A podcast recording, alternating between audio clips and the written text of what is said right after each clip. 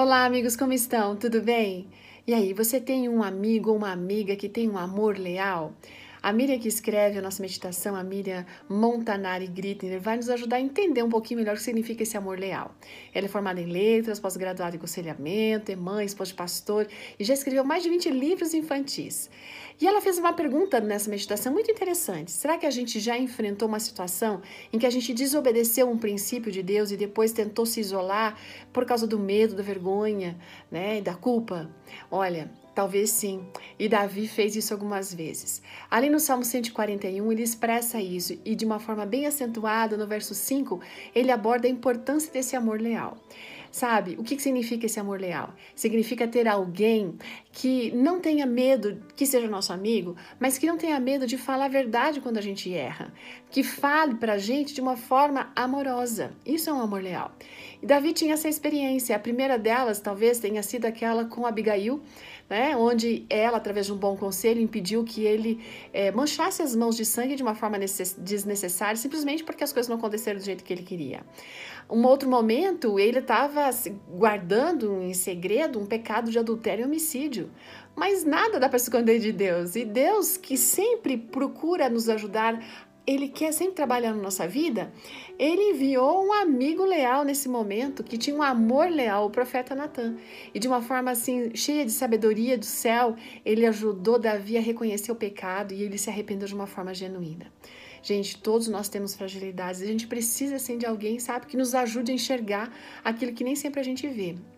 Ninguém é tão autossuficiente que não precise dessa pessoa do lado, dessa pessoa que exerce esse tipo de amor leal. Às vezes as pessoas têm vida dupla, né? Às vezes a gente pode ter esse, esse tipo de vida dupla. A gente comete os erros, é, infringe os princípios divinos, mas aí a gente põe uma máscara certo? De piedade, como se nada tivesse acontecido.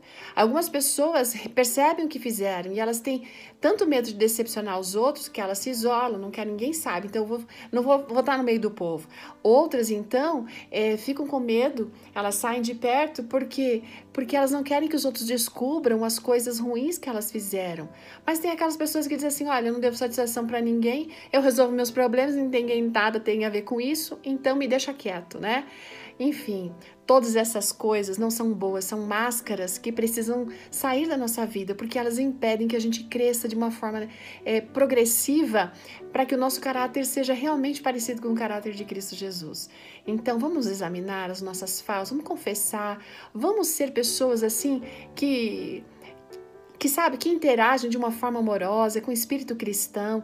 Vamos ouvir essa pessoa que tem esse espírito cristão, que nos oriente. Vamos ser uma pessoa que tem esse espírito para ajudar esse nosso amigo que de repente está aí com uma dificuldade. A gente precisa sim fortalecer uns aos outros. Esse texto do Salmo 141, verso 5, usa a expressão o justo feril, é, o justo ferila. Ou seja, é, essa pessoa que tem esse amor leal, quando ela fala esse, esse defeito, essa dificuldade que a gente tem, é como se estivesse machucando. Mas quando um justo faz esse ferimento para a gente, é só para o nosso bem, não é? É para a gente poder crescer. Que Deus abençoe você, que você tenha um amor leal para compartilhar e que você permita que alguém lhe ajude a crescer também. Grande dia, até amanhã. Tchau!